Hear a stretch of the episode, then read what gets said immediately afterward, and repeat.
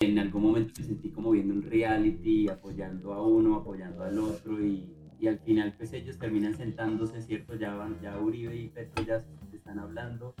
Yo creo que hay una cosa y es que a la gente nunca se le va a poder convencer. Uno no se tiene que meter en una discusión política con todo el mundo. Pues votando los tips para que usted se siente el día de mañana con su familia y no vaya a morir en el intento. Lo primero es mantener la calma. Llamatina. Entonces va. 3, 2, 1.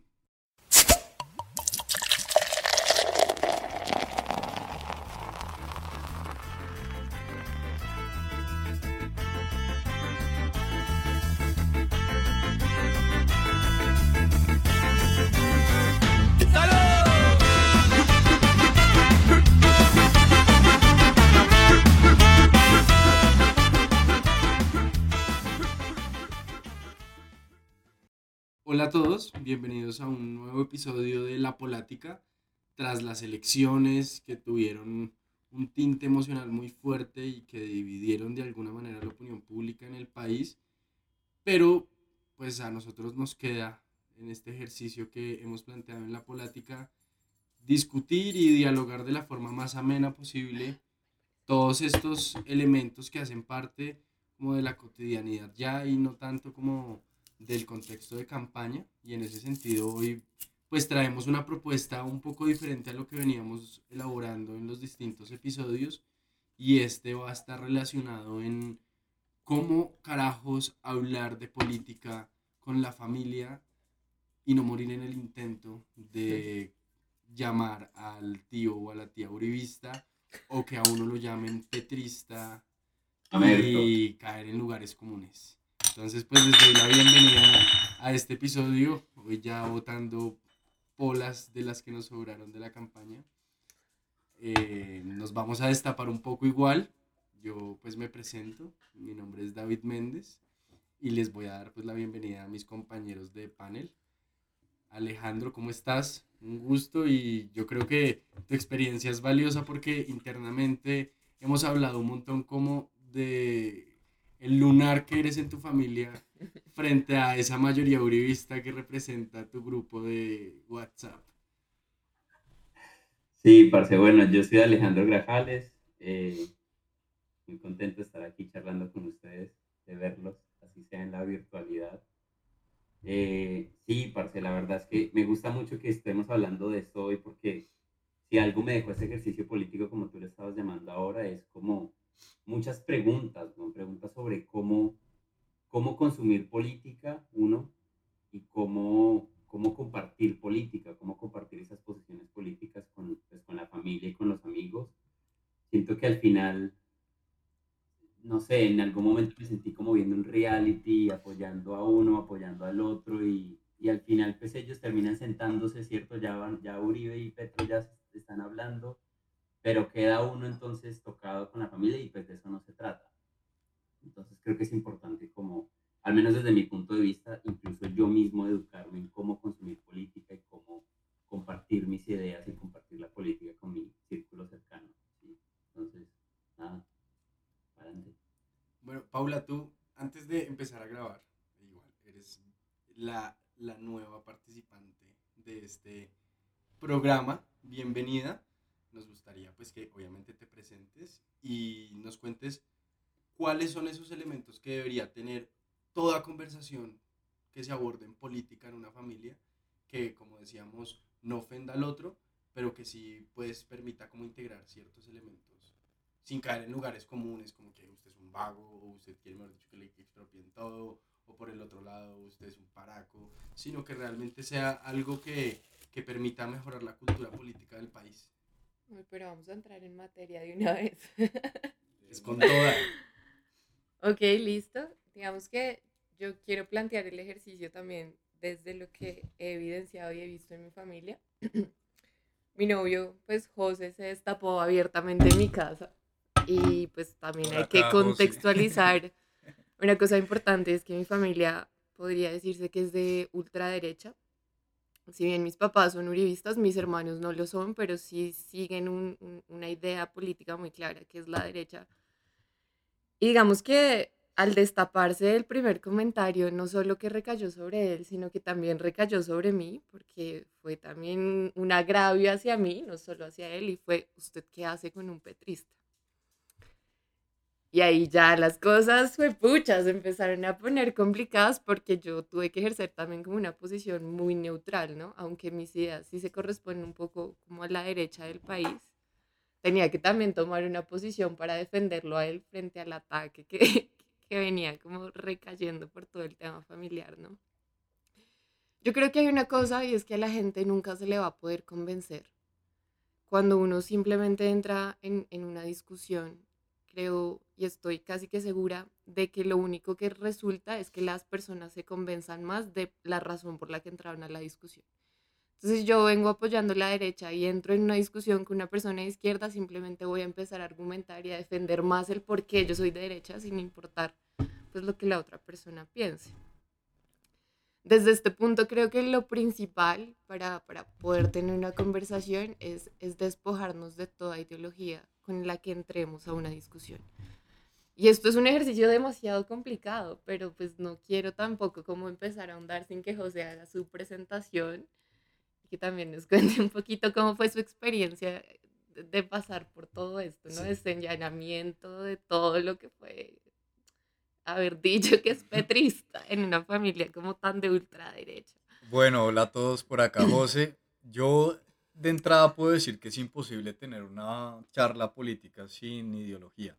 O sea, uno pretender de entrada que todos seamos neutrales es imposible. Yo, digamos, viviendo estas cosas y, y también al interior de mi familia, que yo, pues, eh, como están diciendo, pues tengo una postura más de izquierda de mi familia, un poco más de derecha, mi familia paterna. Pues, o sea, yo pensaría que es más uno tener una lista de prioridades sobre y, en ese sentido, pues asignarle un, nivel de, respeto a las cosas, ¿sí? O sea, yo pienso que eh, el gobierno nunca nos ha dado nada, para empezar, y en ese sentido, eh, la, familia pues prima por encima de todo, ¿no? O sea, uno debería poder tener diferencias y no mandar todo al carajo de entrada, sea, sea el nuero, sea la suegra, sea eh, X familiar por más posturas que uno tenga. O sea, la ideología es algo muy importante. Yo de entrada podría decir eso. Sí, hay, hay, algo frente a lo que dice José y recogiendo un poco las opiniones que han dado ustedes en general. Y es el criterio y la opinión formada sobre los temas. ¿Puedo hacer un paréntesis ahí? y es que ahí también me parece valioso y es que de verdad, cuando uno entra a debatir con cualquier persona, sea un petrista o un uribista, y, e, y, es más, cuando uno entra a cuestionarse por qué defiendo cierta ideología, muchas veces se caen vacíos de que no tengo ni puta idea por qué estoy en esta corriente. Y también la otra persona, cuando uno la contrarreplica, uno simplemente se da cuenta de que es algo que se le metió en la cabeza, pero que al final del día no entiende lo que defiende. Y, lo bonito de todo y lo curioso es que al final del día todos pretendemos, pues, el bienestar de Colombia, ¿saben? O el bienestar de, hacia donde empujemos. Y creo que nadie ha podido entender eso. Simplemente cuando uno ve una persona que piensa diferente, por alguna razón se le mete a la cabeza sin tratar de entenderlo, que esa persona es un cáncer para, para, para esa ideología de bienestar que uno, que uno pues, pues tiene. Y eso me parece gravísimo, porque entonces si tú no piensas como yo, entonces quieres la destrucción del país, eres lo peor, entonces si eres uribista, eres un paraco, masacrador, que qué carajos te pasa, que los derechos. Y si el otro lado uno dice que es un petrista, es, pero ¿y a ti qué te pasa? Trabaja, vago, este país se va a volver una cosa de gente arrastrada que no quiere nada. O sea, es gravísimo, es como esa, esa posición porque, porque todo nace simplemente como de un vacío y un desconocimiento de lo que hay detrás de cada idea. si, hay, si hay un desconocimiento, entonces yo digo que la, esta cuestión se resuelve con la, la voluntad de hablar sin estereotipos.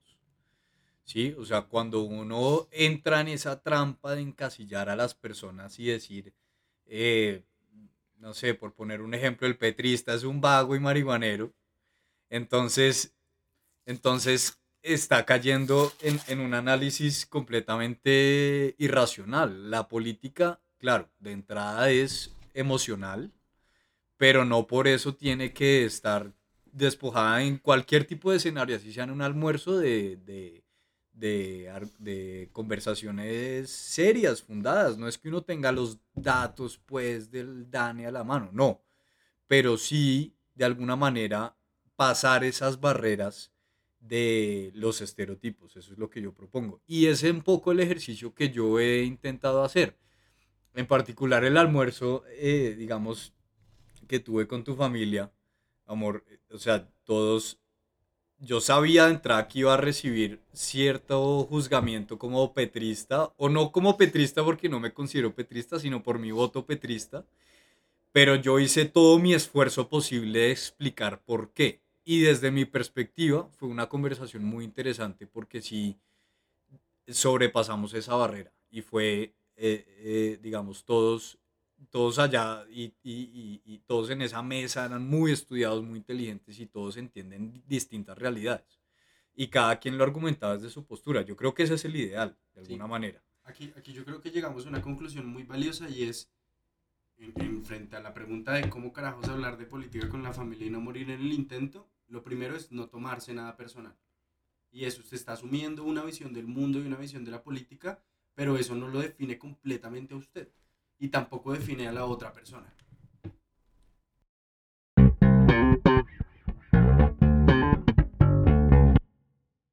Pero, lo ver, chistoso de esto, y, y- y qué pena que haga hincapié en eso, es que muchas veces como que entramos a defender a capa y espada a alguien por encima de papá, por encima de mamá, por encima de lo que sea, y al final de cuentas es lo que acabo de decir, ni siquiera sabemos claramente qué estamos defendiendo, pero nos importa un carajo, o sea, con tal de que tú no pienses como piensas y yo pueda hacer que tú cambies un poquito, voy a entrar a atacarte y a destruirte como sea porque lo que yo pienso, así no tenga claridad en lo que pienso, está por encima de ti y por encima de la relación que ambos tenemos. Y eso me parece gravísimo. Es absurdo como uno, por ejemplo, busca una pelea con la pareja, con el novio, por alguien que, ¿quién es Petro, marica? Ustedes no se han preguntado realmente como, ¿quién es Petro para mí o qué representa para mí? Para que yo esté dispuesta a romper mi relación con mi pareja, o con mi papá o con mi hermano por esto, me parece uf, muy fuerte. Sí, yo creo que al- al- a- a otra trampa a la que llegan las personas es intentar conciliar hasta dónde llega la libertad de expresión y en ese camino poder reconocer cuáles son los proyectos políticos válidos o no. Porque entonces, listo, nos ponemos en la tónica de decir, todos tienen una vocería, todos tienen una, una capacidad de agencia, pero, pero, pero entonces si yo me siento con un fascista o un nazista, entonces tengo que respetar absolutamente su opinión y su defensa, digamos, de los campos de concentración y su racismo absoluto. ¿Eso cómo se concilia? Porque yo creo que, eh, digamos, la postura contraria al petrismo dice, ustedes quieren mandar el país al carajo y decir que acá quiere triunfar el proyecto socialista y por ende de entrada eso no es un proyecto político válido, no es una vocería válida para nuestro país que pues creemos que está en, una, en, una, en un camino correcto, ¿sí? Entonces yo creo que esa es una segunda trampa, cómo se concilia la libertad de expresión con eh, los proyectos políticos que consideramos válidos o no. Yo creo que, yo creo que es difícil también porque Colombia ha pasado por, pues, por instancias complicadas, con que Petro haya sido guerrillero, eh, todo el tema de los paramilitares hace que eh, esta discusión política sea muy agitada porque verdaderamente hay, hay, unos, hay unas narrativas que nos contamos que son, que son delicadas. ¿no? O sea, el hecho de que Petro haya sido guerrillero es algo que a mucha gente no se le, no se le quita. No se le quita y, y- y yo respeto eso, pues que la gente no olvide eso, yo no, no le estoy pidiendo eso a nadie, pero creo que eso también se presta para que la discusión gire, gire en torno a eso y haya un, haya un, pues haya un, no sé, haya, yo, yo algo que siento que me sentí muy frustrado es que la discusión en el grupo de WhatsApp de mi familia no iba como a, a ideas, muy poco escuché yo como a la gente debatiendo como la idea de uno, la idea del otro, sino, em, pues sí, criticando o demonizando al petrista, por ejemplo, ni siquiera a Petro, sino a la gente que vota por Petro. y pues lo que hemos venido hablando de vagos o, o, o, o que, que, son unos irresponsables. Y el estigma. Creo que sí, el estigma y creo que también es, creo que también el hecho, o sea, esa narrativa es, es, difícil entrar a un debate donde quieres empezar a debatir y compartir ideas con tu familia, pero que ese sea el estigma con el que, te, con el que entran al debate. Entonces, al menos de, mi parte, pues es difícil porque yo sí estaba muy estaba muy en pro de, de, hablar y de compartir ideas y de, de, escucharlos a ellos también, de cuáles eran sus posturas políticas. Pero un amigo me decía, en política el argumento es el respeto. Pero si tú, no, si tú no entras a la conversación con argumentos, pues a mí me quedaba muy difícil entrar a esa discusión porque no, no, no, no sabía, cómo, no sabía cómo seguir jugando al ping-pong, porque lo que me estaban tirando no era un argumento y era simplemente una puerta en la cara y me cerraban la puerta a una discusión. Y el problema es que esa emoción... yo no supe, no, no, supe y todavía no sé cómo manejarlo, o sea, porque es muy difícil. Creo que en un momento puedo decir cómo tomar distancia y decir, ok, no, no voy a participar, pero también es difícil cuando entonces empiezan a mandar cadenas o memes, bueno, porque eso es lo que en mi familia consumen políticamente, cadenas y memes.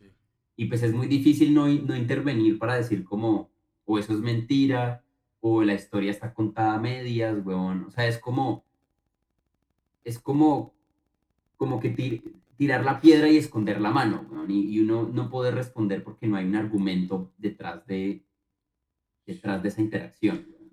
A mí, digamos, frente a, creo que los casos de, de ustedes que han contado, tanto como en los chats de WhatsApp y las conversaciones con familia, almuerzos pues con los suegros y demás, a mí no me ocurrió y por el contrario en mi familia, pues decidimos que era más importante mantener como cierta estabilidad de grupo un poco y que de política pues no se habla con los ánimos que normalmente las campañas pues hacen que las personas como que despiertan ciertas emociones con las personas. Si ustedes se dan cuenta en las campañas uno ve el talante de muchas personas en, en algunos momentos como muy, muy álgido de la campaña y personas que en el cotidiano son completamente tranquilas frente a otros temas y que son súper, eh, como que buscan siempre consenso, como que son muy calmadas, pero llega un tema político como bien neurálgico y sacan, digamos, esa emocionalidad y es un poco caer en la trampa de lo que nos plantean los políticos y las campañas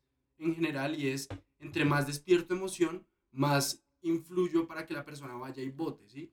Em, y pues como les decía, en mi familia sí, pues no hubo un diálogo abierto de no vamos a hablar de política, sino era como un, esta campaña está compleja, nos sentamos, pero hay cosas más relevantes. Y creo que si algo nos enseñó esta campaña es el país está por encima de una campaña política. Llegue quien llegue, cada cuatro años vamos a tener la misma discusión del modelo de país que queremos, pero vamos a estar nosotros como familia, como amigos, como colegas en el trabajo, unidos. Y la idea no es generar como estos conflictos después de una campaña en donde termine yo odiando a un amigo que era muy cercano porque votó por el contrincante y eso hizo que se generaran estigmas sobre lo que ni siquiera soy yo, como decían ustedes, o sea, sobre los que votaron por Petro, el estigma era que era drogadicto, que quería todo regalado, pero del otro lado también era como, pues a este man como que defiende paramilitares, este man defiende como que se siga con la inequidad y demás, con los yates, con el narcotráfico. Y si ustedes se dan cuenta, pues el grueso de la población colombiana no defiende malas prácticas, no defiende corrupción y está un poco harta de esos representantes que exacerban cosas negativas. Claro, o sea, lo que yo creo es que lo que he notado es que las posturas de las personas frente a sus ideologías siempre tienen que ver con una postura, con una circunstancia en particular que hayan vivido. Y en ese sentido, de pronto no se sientan a reflexionar por qué piensan lo que piensan. Y para ejemplificarlo, y siempre el mejor ejemplo es Petro, es, eh, por ejemplo, muchos de mis familiares que son contrarios a Petro son empresarios y ellos llegan y analizan estas posturas o estas propuestas tributarias que son pues de aumentar la, el, el, el, el, tema agravable y les parecen una locura. ¿Pero por qué? Porque sí anteriormente experimentaron ese trauma de en sus empresas, una subida de impuestos que les pronto dificultaba un pago de nómina, ¿sí?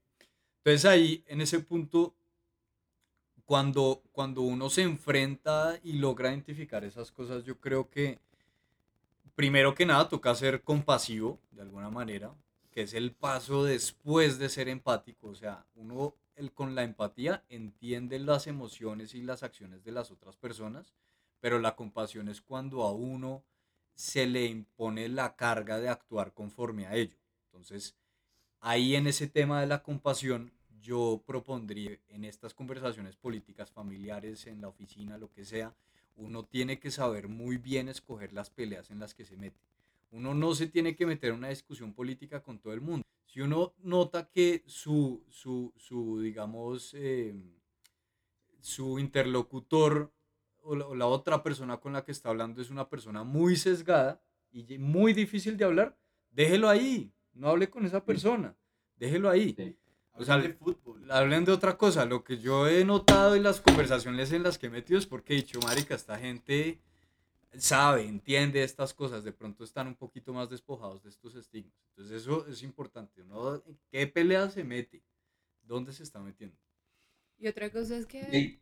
también, también, Vale. también siempre que entramos a una pelea, a una discusión, la idea yo creo que siempre que está latente en el ambiente es intentar adoctrinar al otro. Y eso es lo que jode, porque siempre que yo entro en una discusión es quiero convencerte de que tú pienses como yo y me voy a muerte con esto.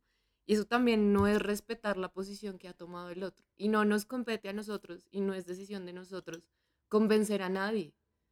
No, Eso es, ese es el problema, que siempre entramos queriendo, queriendo hacer que, que de alguna manera esta persona cambie su, su ideología, que es algo que tiene supremamente arraigado y eso no lo vamos a lograr. Y simplemente la- se va a fomentar una discusión. cuando uno intenta convencer a la otra persona de, que, de, de un proyecto político en particular, es por la idea que yo decía anteriormente y es porque uno juzga de entrada que no es un una postura política válida.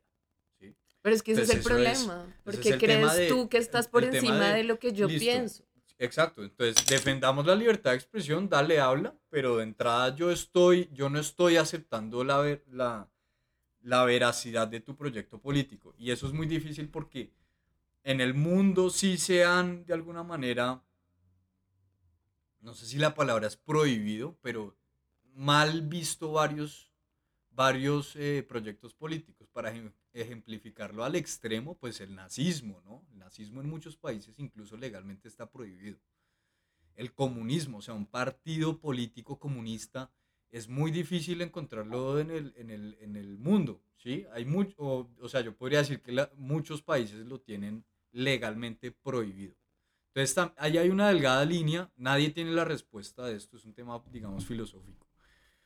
Pero de, de entrada, al menos eh, entender su existencia, ¿no? De que, de Pero- que es ese esfuerzo oculto que nadie se da cuenta, de que yo no te estoy aceptando la, la veracidad de tu proyecto político. Pero es que esa verdad no nos compete a nosotros. Yo creo que es decisión de cada persona tomar una, una decisión consciente sobre hacia dónde quiere dirigirse. Es que el problema nace a partir de que yo me creo en una superioridad de tratar de imponerte a ti lo que yo creo que es válido. Es que ese es un ejercicio que cada individuo tiene que hacer. Yo no tengo que intentar adoctrinar a nadie. Cada persona es responsable. Y el problema ni siquiera es que yo pueda hacer lo que sea, sino que es imposible hacer que una persona cambie de opinión. Sí, de acuerdo. Y eso termina reafirmando realmente las ideas de las personas porque, Ajá. pues, si tú, y lo, lo conversamos antes en unas polas, cerca al lugar de grabación, y lo que me decías era, si de entrada tu argumento es invalidar al otro, pues nadie te va a escuchar. Exacto. Y Pero reafirmas lo que Exacto. tú piensas. Entonces, es, no, es que tú estás equivocado porque la propuesta económica no es válida. Y entonces el contraargumento no va a ser, no, mira, estas son las líneas de la propuesta, sino va a ser, ah, claro, como es que tú defiendes que los ricos sean cada vez más ricos porque pues, Exacto. Entonces, Yo no te voy a no sé, escuchar, yo exacto. solo voy a pensar cómo invalidar lo que tú me estás y lo que me diciendo. importa es simplemente ganar la discusión. Exacto. Y ese es un gran problema. Exacto. Estamos configurados para que todo el tiempo ganemos. Y, y vuelvo, digamos, un poco al argumento que traía a colación hace un momento y es, las campañas sacan lo peor de nosotros porque son una competencia y el problema es que es una lucha o una, sí, es una lucha de suma cero. O ganas tú o gano yo. Y pro, digamos lo que nos mostraron estas elecciones mientras Alejo come mango. Está biche, biche caladito. Es, hoy somos completamente enemigos. Total. Rodolfo, ¿qué hizo el día después de las elecciones? Yo no me voy a declarar en oposición, pues hay ideas que son buenas, y si son buenas las apoyo. Y eso tiene que ser una lección, Muy limpio. porque era lo que decíamos hace un momento, y es, pues marica, estos manes se sientan el día de mañana, hacen acuerdos de cuotas políticas o simplemente de, de ideas Y quedamos programáticas nosotros como unos patos completamente atrás de divididos, todo. completamente divididos. Era lo que se decía, por ejemplo, en los tiempos de la violencia.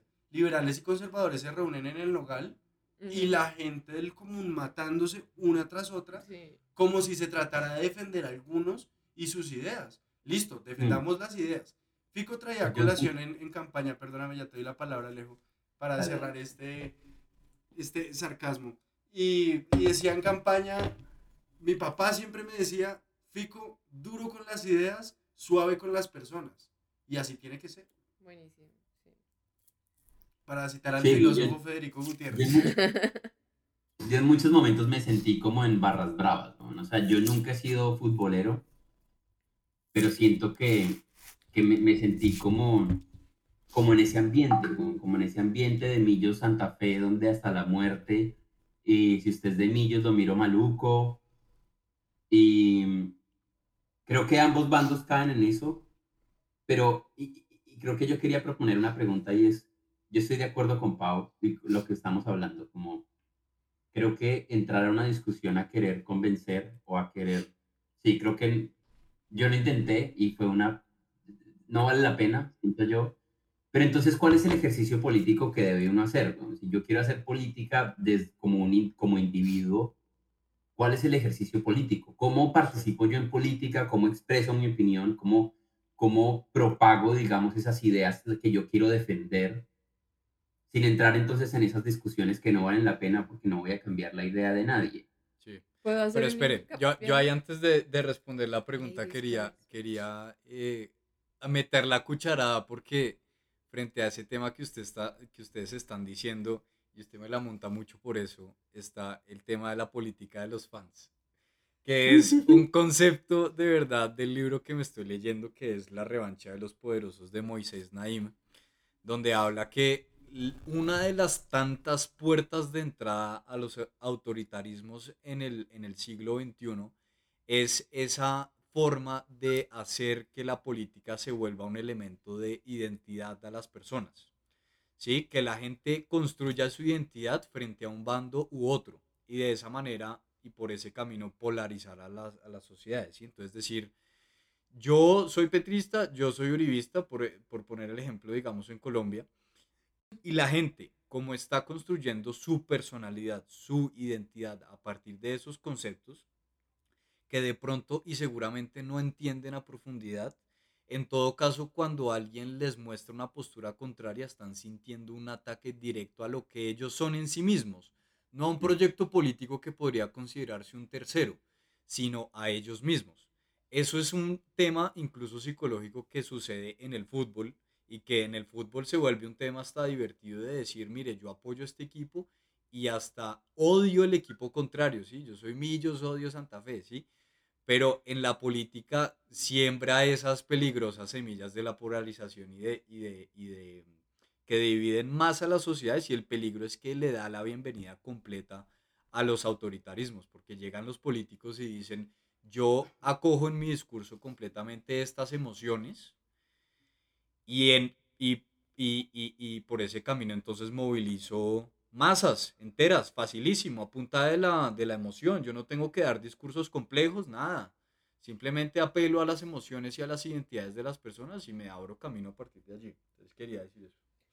Yo, pues también respondiendo un poco lo que dijo Alejo ahorita, y es cuál es la manera correcta como de entrar a debatir una idea con una persona que piensa pues diferente a, a- a mis ideales. Yo creo que hay un ejercicio que con José hicimos hace poquito que, que me gustó bastante. Y no fue partir a partir de qué es Petro, qué es Federico, qué es Rodolfo, sino que simplemente empezamos a hablar de ideas.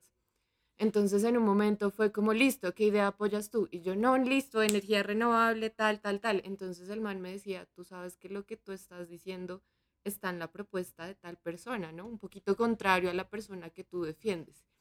Y eso me pareció súper bonito y fue algo que, que se lanzó hace poco, que era como una entrevista, una aplicación que te hacía muchas preguntas, ¿sabes? Entre esas preguntas está, listo, ¿con qué idea se define usted económicamente, socialmente? Y habían como varios registros eh, y al final pues te votaba un candidato. Y eso me pareció súper bonito porque también es un acercamiento a tratar de entender, digamos que lo que hay detrás de cada identidad que al final simplemente es un reflejo de unas ideas.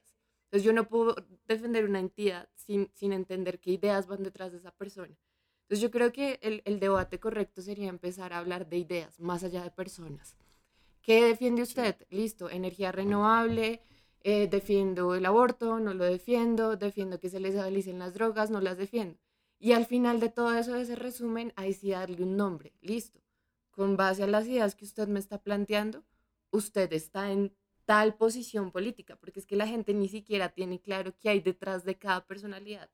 Y eso es lo que me parece grave, digamos que y la discusión que nos planteamos, que es eso, que ni siquiera es entrar a defender una idea, es entrar a defender un sensacionalismo una entidad, que era lo que les decía.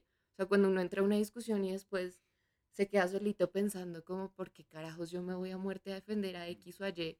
Y uno definitivamente no entiende, porque es que hay muchas ideas de X o Y que uno dice, pucha, es que son súper contradictorias a lo que yo soy.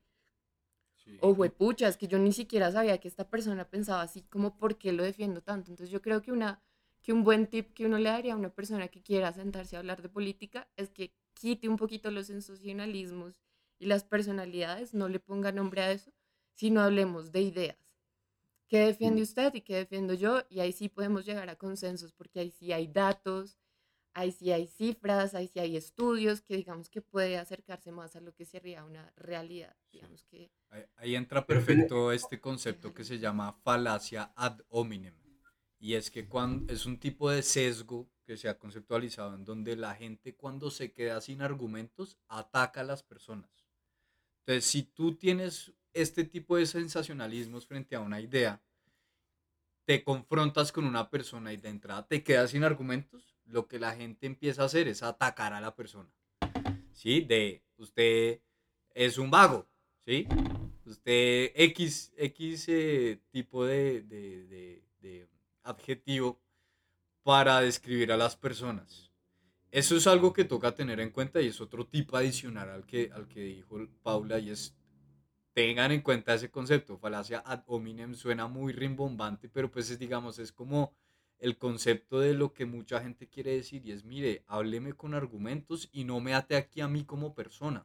Hablemos sobre ideas y, y a partir de allí pues andamos.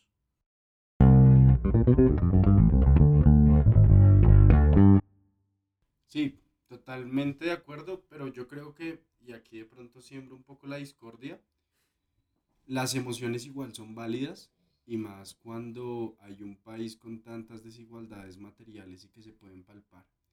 Y mm, pues la realidad es que mucha gente está amputada y necesita pues canalizar pues ese tipo de, de emociones que constantemente, no sé, de alguna manera como que afloran ante las necesidades, ante un servicio de salud que para algunos es mucho mejor que para otros, ante un sistema educativo que no responde a las necesidades planteadas.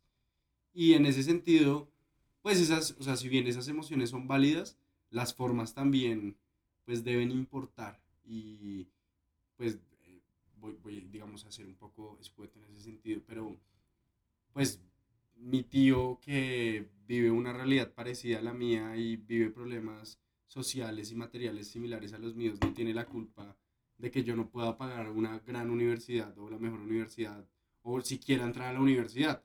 Y por más que el man crea que Uribe es lo mejor que le ha pasado al país, pues él no es el culpable de como de todas esas inconformidades.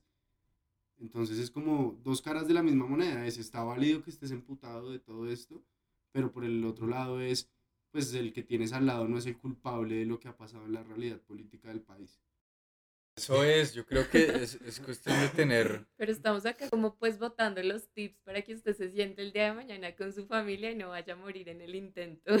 Tal cual, o, o que usted abandone la discusión, o que usted diga, bueno, pues entonces hablemos de ideas.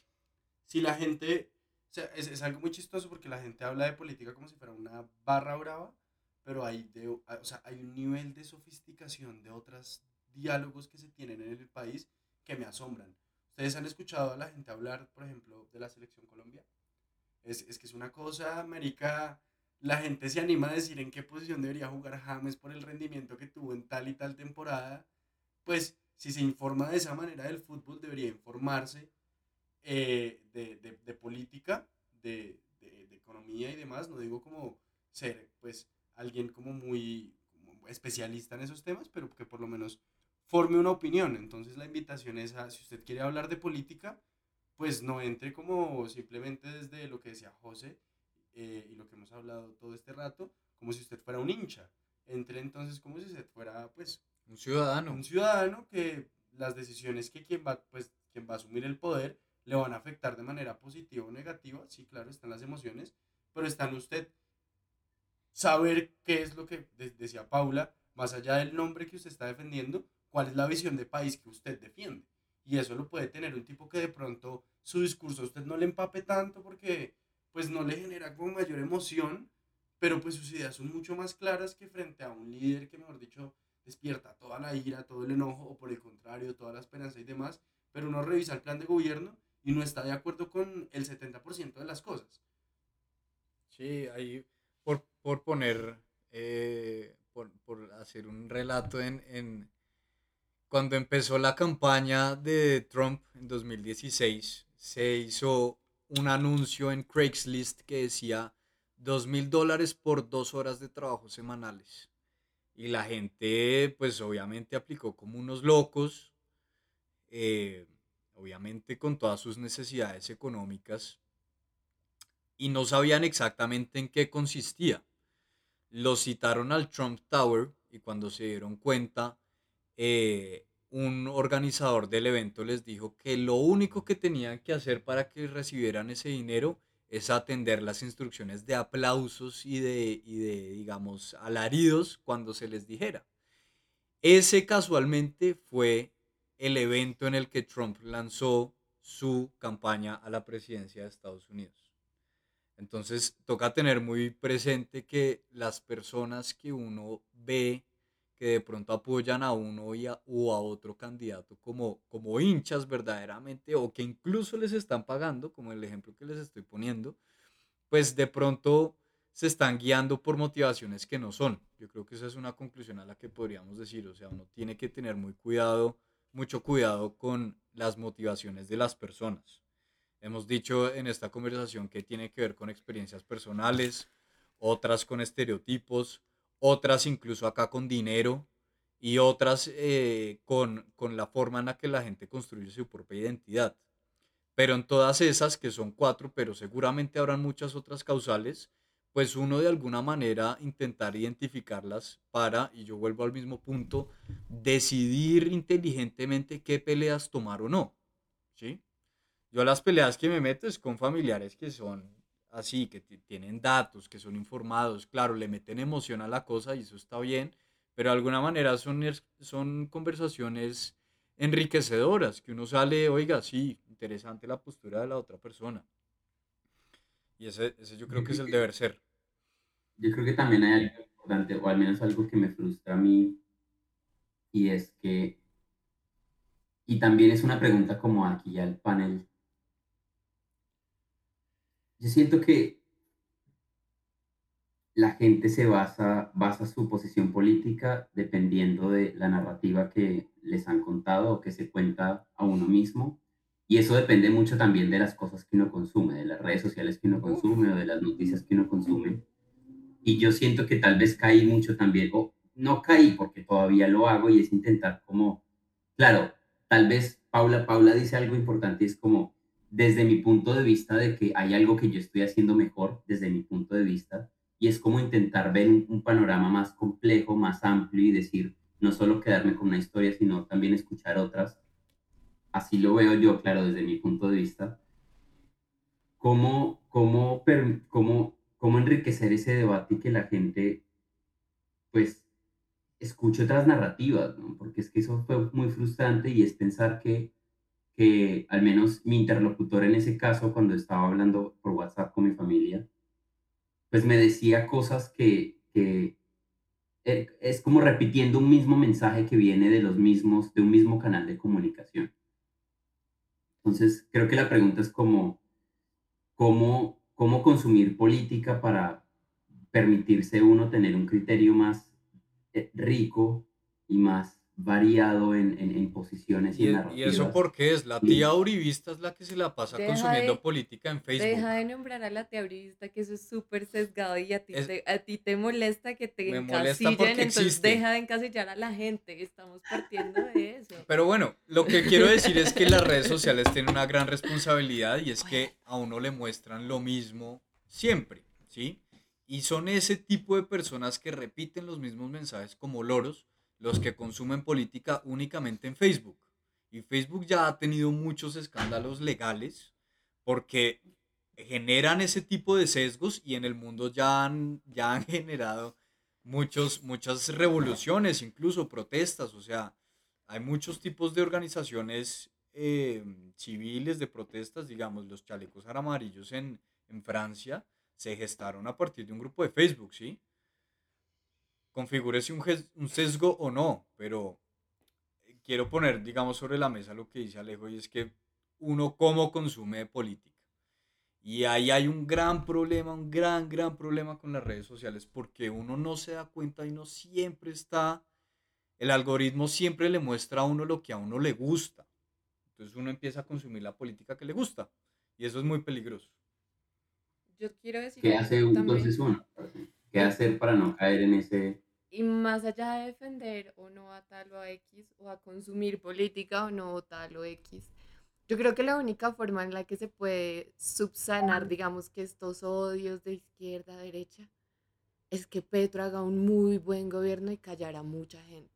Y demostrar, digamos, que la izquierda o la derecha pueden hacer, digamos, que un gobierno bien hecho sin importar, digamos, del lugar donde se paren a contemplar el panorama. Entonces yo creo que una de las formas de, de, sanar, digamos, que todas estas iras y todas estas odios, es callar a las personas con hechos, porque digamos que el diálogo nos ha demostrado de cierta forma que no sirve para nada, porque los hechos siguen aconteciendo de tal manera.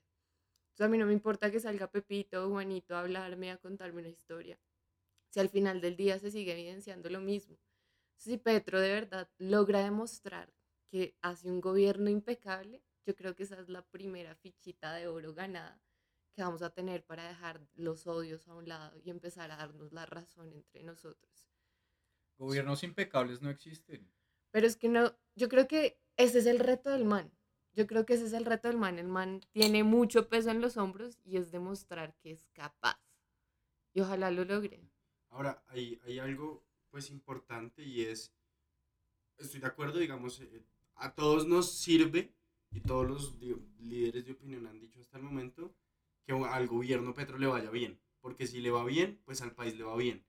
Y, el segundo paso es reconciliarnos y saber que todos estamos en las mismas dificultades. La región Latinoamérica tiene unos problemas de inflación, desempleo.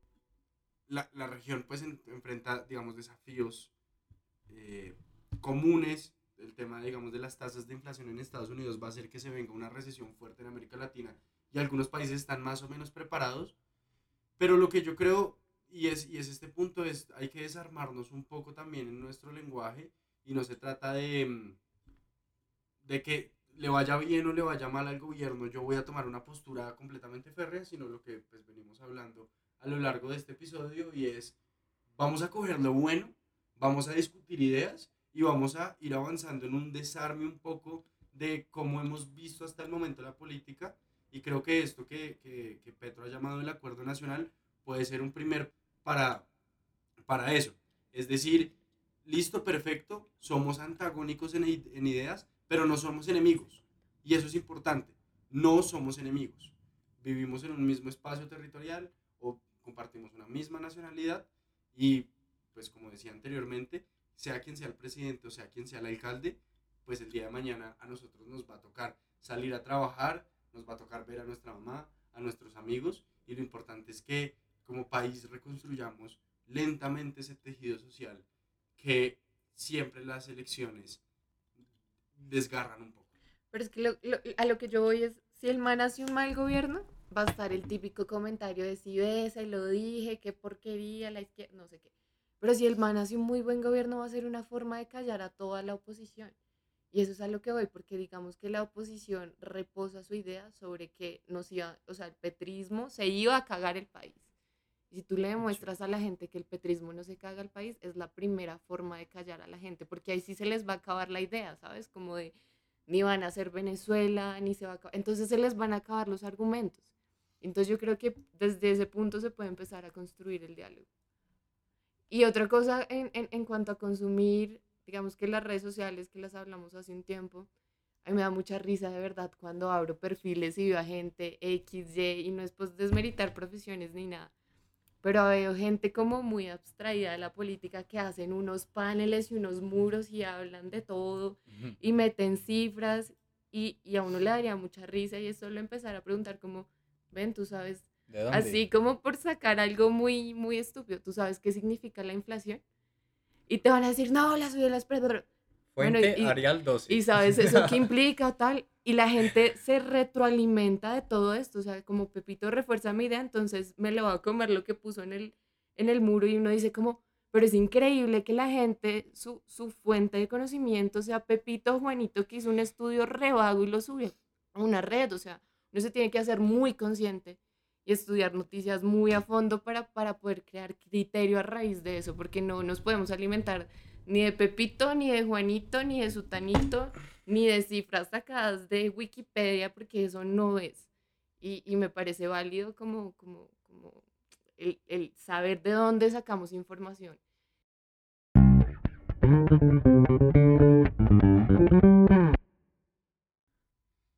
Bueno, ya como para ir cerrando, eh, tras la reflexión de Paula, que me parece completamente valioso, y es la discusión política debe alimentarse pues realmente de hechos, datos que eh, alimenten y, y le den criterio y sentido a nuestra opinión.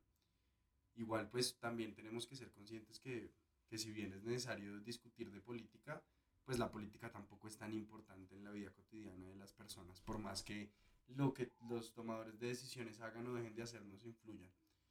Eh, pues como para ir cerrando, Alejo, regálanos una conclusión, un- una reflexión un poco de frente a la pregunta inicial.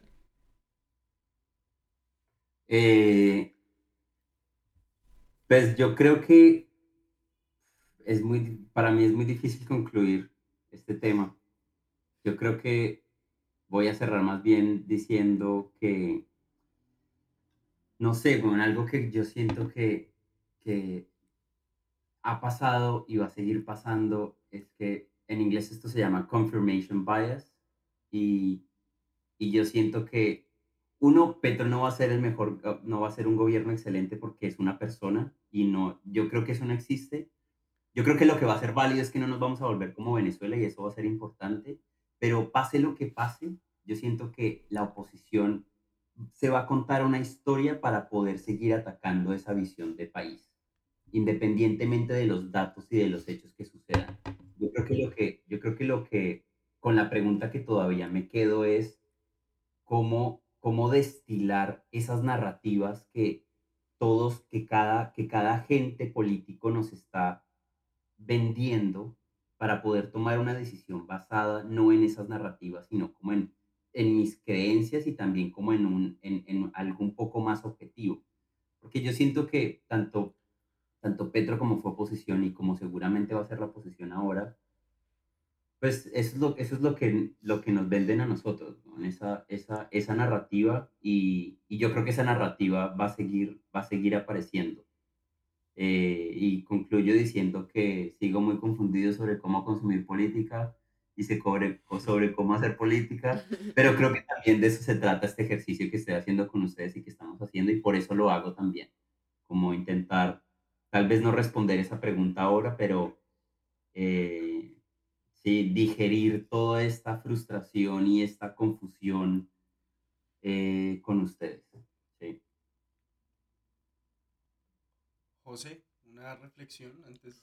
Sí, yo diría principalmente que la gente no permita que su identidad se defina a partir de un proyecto político, que nunca permitan, que nunca los encasillen ni los definan a partir de una idea política, porque eso solamente va a culminar en lo que les está diciendo de la política de los fans. Yo esto, esta, esta elección y también la anterior, que ha sido un- una confrontación digamos, muy marcada entre la izquierda y la derecha. Para mí ha sido una lucha de hinchas, del bando versus el otro, y se vuelve muy desgastante incluso emocionalmente.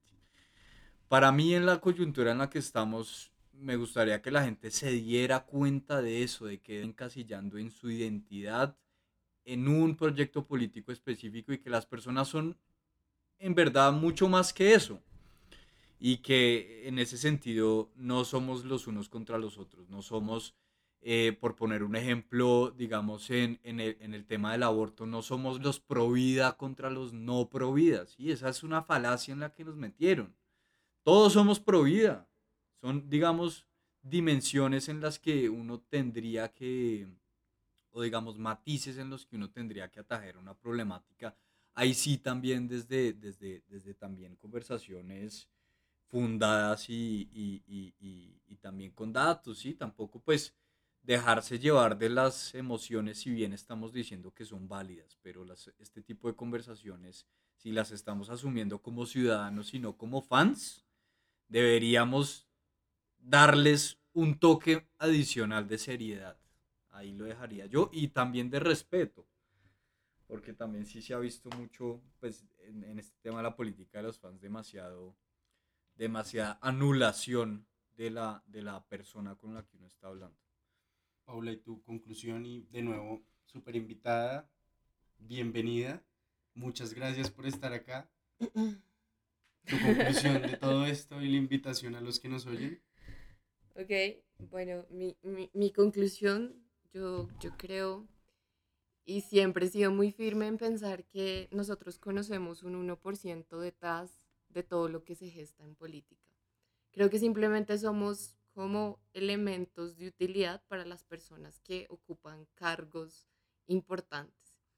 Siendo así, digamos que me parece estúpido que, que manejemos una discusión con personas que realmente valen en la vida de uno, como, como lo he dicho muchas veces, que son los papás, los hermanos, los amigos, los, los, las parejas, simplemente por servirle de objeto útil a una ideología. Porque a veces llego a sentirme como eso, simplemente como una, un número más que utilizan en pro de un beneficio que van a tener ellos.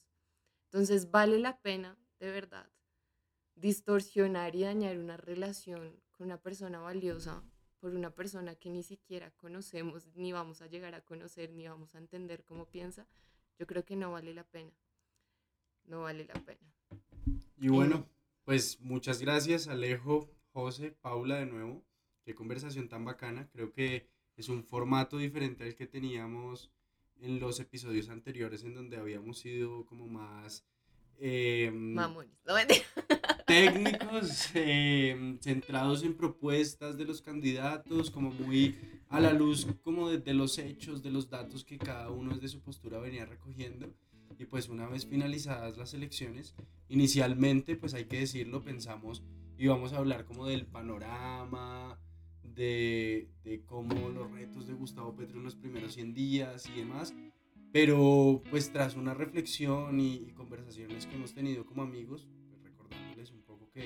este espacio de la política es un espacio de distensión en donde hablamos de política de forma muy tranquila, donde nos sentamos a tomarnos una pola y pues al final del día somos eso, amigos, amigos que les gustan estos temas, algunos se dedican pues digamos al día a día de la política, otros se dedican a otras, a otras cosas, pero todos tienen pues de alguna manera una visión del mundo que pues es completamente válida y en ese sentido pues esperamos que hayan disfrutado la conversación, así como nosotros disfrutamos tener este espacio de encuentro, que mi reflexión es pues la política, vuelvo y lo digo, no es tan importante como nos hacen creer y que al final del día hay cosas mucho más valiosas como pues en el día a día, lo cotidiano. Lo, lo, más importante que queda en este momento es saber para dónde va Messi la próxima temporada.